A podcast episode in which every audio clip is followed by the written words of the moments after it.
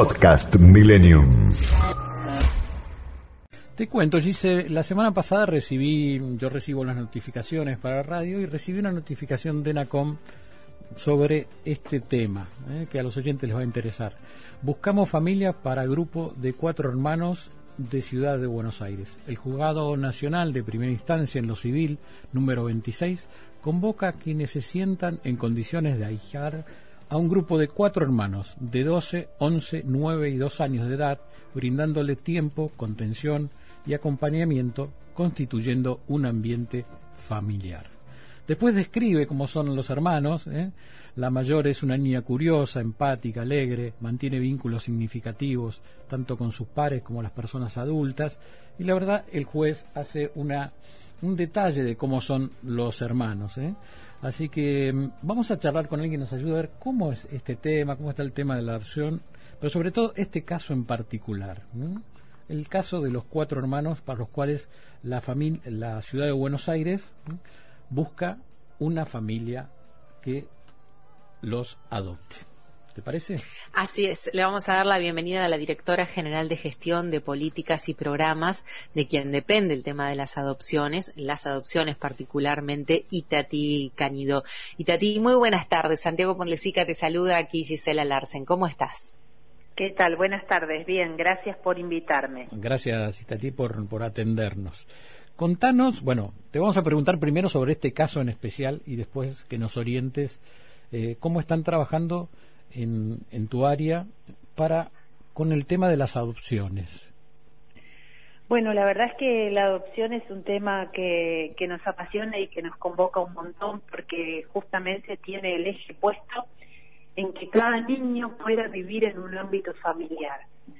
Y acá es importante eh, poner justamente el acento, porque hasta hace unos años el eje estaba invertido. Y ahora estamos todos trabajando en línea en que es necesario que cada niño pueda vivir en una familia que le pueda brindar los cuidados que cada niño necesita. Entonces, en este sentido, todo el trabajo eh, mancomunado y en red de todos los registros del país va en esa línea. Ahora bien, cuando nos encontramos con situaciones de grupos de hermanos más numerosos, como en este caso que son cuatro hermanitos, cuando los eh, niños, niñas y adolescentes son un poquitito más grandes y tienen más de 12 años, cuando tenemos alguna situación de salud o alguna situación de enfermedad en relación a ese niño, a esa niña o a ese grupo de hermanos, los registros no dan respuesta positiva, mm, porque todavía hoy los registros responden en un 85% afirmativamente para niños de 0 a 3. Quiere decir que la mayor cantidad de gente que se inscribe para adoptar busca bebés hasta 3 años. Así es. Y eso hace que nos quede afuera el 80% de los niños reales que están en situación de adoptabilidad. Y Tati, orientanos, ah. eh, ¿qué edad promedio tienen esos chicos que quedan afuera? Que nos estás diciendo. Todos mayores de tres años. Solamente el 20% de los niños en situación de adoptabilidad tiene tres o menos. El 20%. El 80% Te quería preguntar si esos, claro, si esos chicos son mayores a tres años, porque la justicia o no sé quién, porque vos nos, podrás explicar cómo, cómo es este recorrido, no tomó una decisión antes de que puedan ser adoptados o por X motivos, porque son abandonados después de los tres años, los motivos que, que existan. Como en todo sistema, hay posibilidad de mejora. Y seguro, tanto los tiempos judiciales como los tiempos administrativos pueden mejorarse pero en la mayoría de los casos es porque la definición de retirar ese niño del grupo familiar en el que nació llega posteriormente a los tres años de edad, que es cuando se toma contacto y se conocen las situaciones de vulneración de derechos que pueden haberse producido. ¿Eso quién, lo quién lo decide? Eh, ¿Los papás o la familia, eh, la familia de sangre? tiene que dar la autorización para que esos chicos salgan en adopción o es algo que corre cuenta, por cuenta únicamente de la justicia? Bueno, están las dos situaciones. Hay situaciones en donde puede haber eh, casos concretos, son los menos, realmente muy poquitos por año, en donde es la familia, la madre, por ejemplo, imaginemos una madre adolescente de 15 años, que define no estoy en condiciones de cuidar responsablemente a mi hijo y en un acto en definitiva de amor y de responsabilidad decido que mi hijo sea cuidado por otra familia. Este puede ser un escenario. Otros escenarios que en realidad coinciden con la mayoría de las situaciones son escenarios en donde la familia no tiene los medios para realizar los cuidados de ese niño.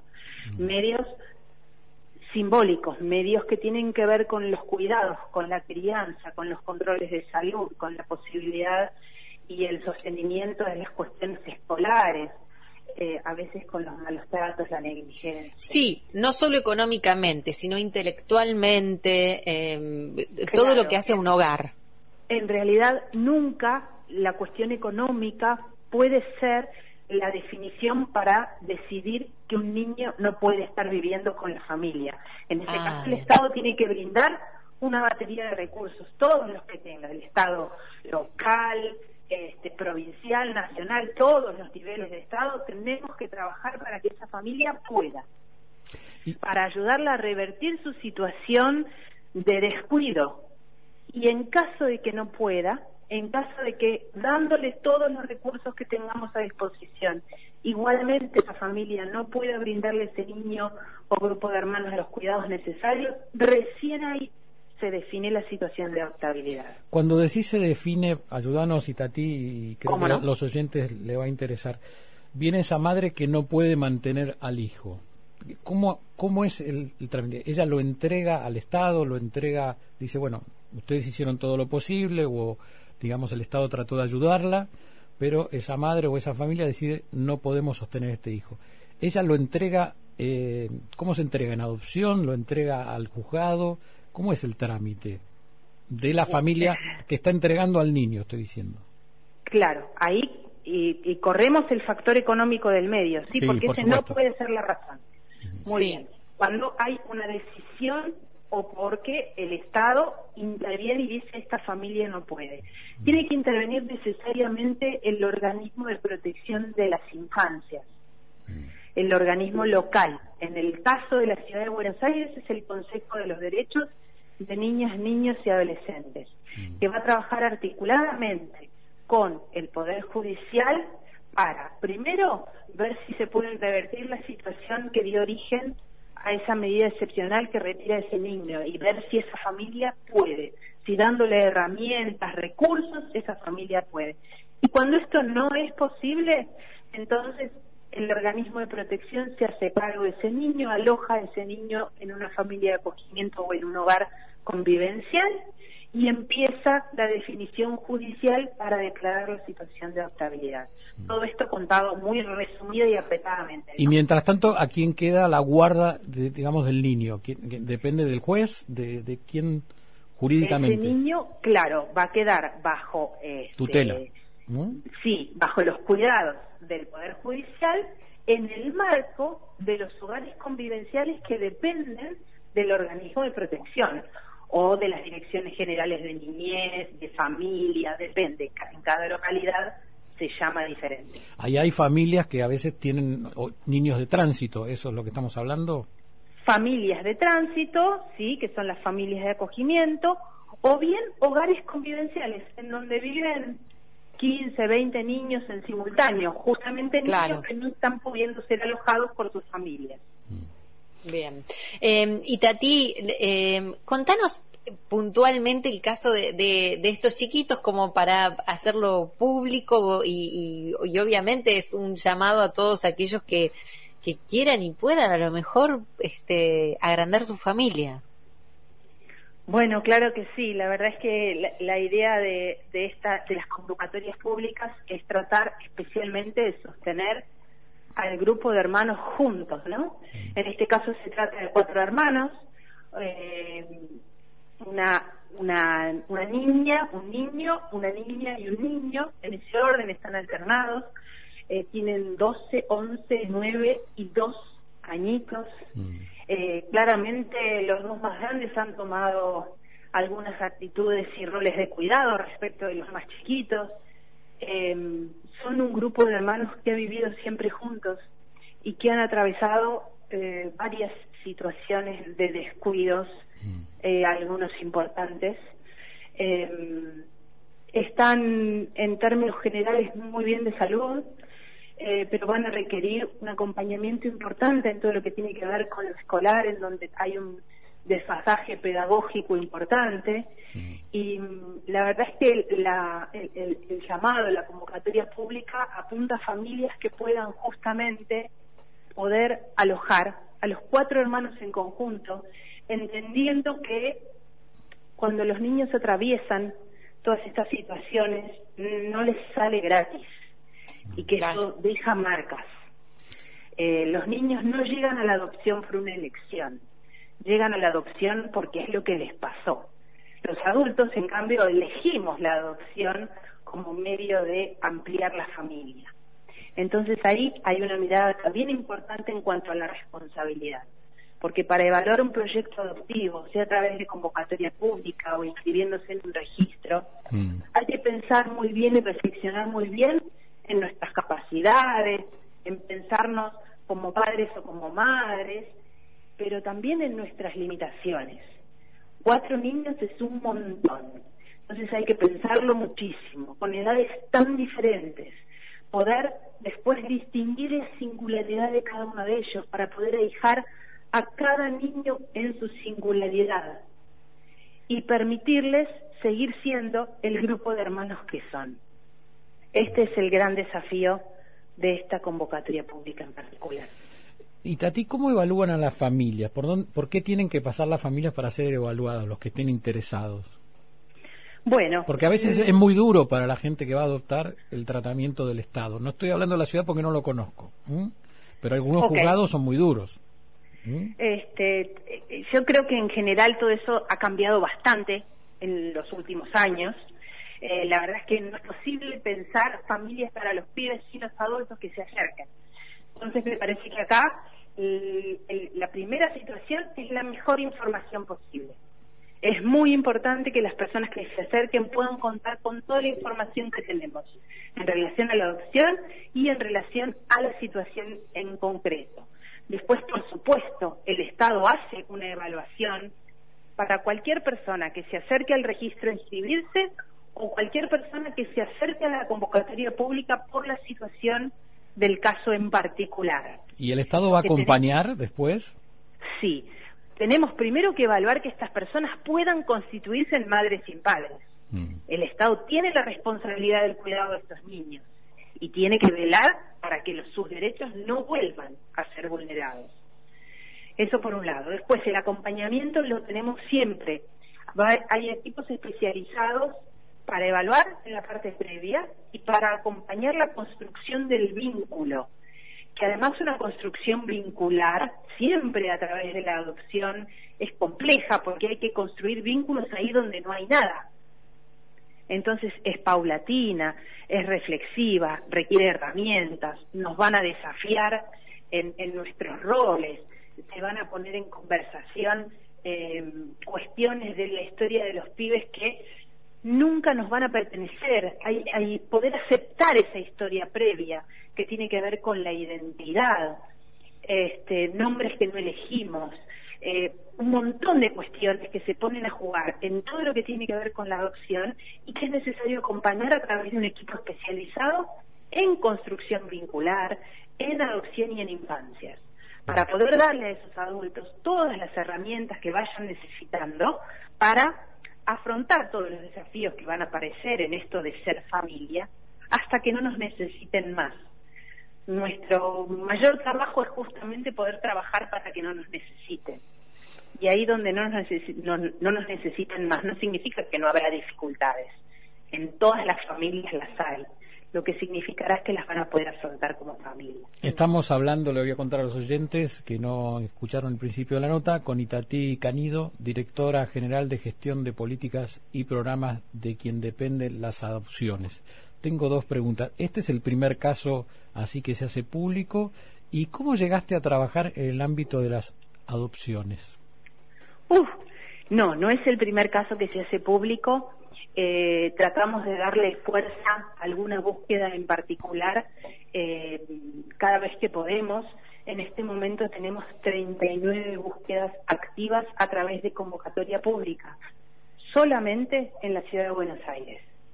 Eh, y estas 39 búsquedas son para 54 niños. Esto quiere decir que de estos 54 niños no les hemos podido dar respuesta a través de los registros y todavía están esperando. Son niños, vamos a reiterarlo, Itati, son niños mayores de tres años. Sí, en todos los casos son mayores de tres años y en la mayoría son mayores de diez. Ajá. ¿Sabes por qué insisto con esto? Porque a lo mejor en este momento nos está escuchando una pareja que desde hace mucho tiempo está inscripta y no recibe una respuesta y no recibe una invitación para, para poder adoptar a un chiquito y, y están yendo en su auto a lo mejor escuchando esta nota, esta charla que estamos teniendo con vos y dicen, dentro de un rato, cuando lo piensa cada uno por su lado, dice, ¿y si empezamos a subir la edad? Conozco casos así que hoy son una es hermosa familia. Gisela, ¿cuántas veces nos ha pasado que se presenta gente que está inscrita en el registro para adoptar en una convocatoria pública? Porque algo de ese llamado los, los conmovió y bueno, vuelven a ser evaluados para la situación en concreto y hoy son familia. Sí, es maravilloso. Tenemos que poder pensar la adopción más allá de imaginarnos un bebé o un niño muy pequeño. Sí. ¿Y por qué trabajo acá? Porque me apasiona este tema, porque me encanta el tema de las infancias y de las situaciones de vulneraciones en general. Entré a este mundo a través del género y acá sigo hace aproximadamente 15 años trabajando en distintas áreas sociales, eh, que es lo que me convoca, lo que me encanta y lo que me gusta transformar, en definitiva. Y Tati, eh, yo entiendo, vos explicaste muy bien todos los problemas que traía un sistema, eh, me quedó clarísimo. Entiendo también el tema burocrático que, se nos mete por la ventana en todos lados.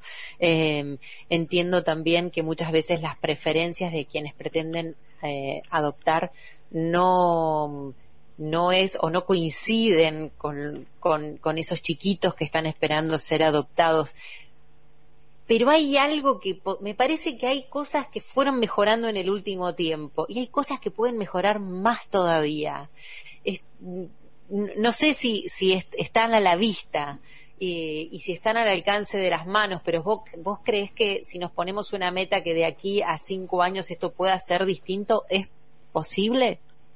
¿Te puedo agregar algo, Gisela, a esta pregunta? Sí. Estas familias de tránsito, vimos un caso en la televisión, pero familias de tránsito que han tenido los chicos más de un año y medio por la pandemia y todo eso, y que ya existe como un vínculo familiar, ¿no? Y después viene el juzgado y se los pide.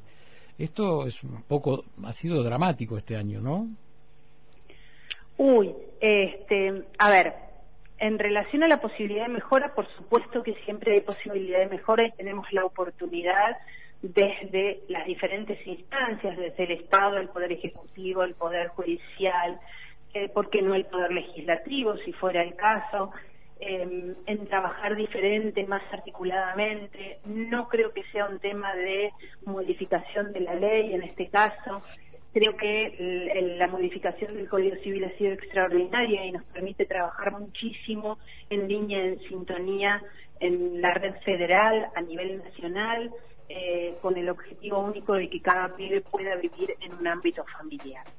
Así mm. que oportunidad de mejora siempre tenemos. Me parece que nuestro mayor desafío es que la adopción no siga siendo pensada como el plan B a la vía biológica a un bebé. Porque la adopción no es eso. La adopción es buscarle familia a los pibes que están esperando.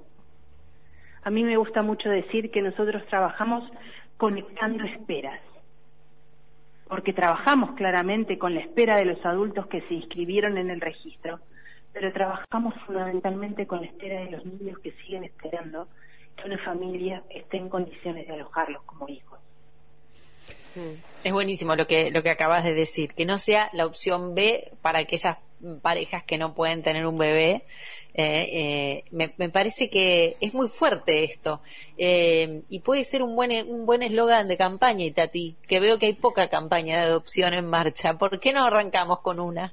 Y yo estoy tan de acuerdo contigo, sí, me encantaría y la verdad es que tratamos esto de repetirlo un montón de veces. Nosotros trabajamos con talleres de espera activa, trabajamos con encuentros informativos obligatorios que hacemos periódicamente, los próximos son en septiembre, son todas maneras de acercar nuestro trabajo y nuestra comunicación y la realidad de niñas, niños y grupos de hermanos que están esperando a las personas que se acercan a la adopción.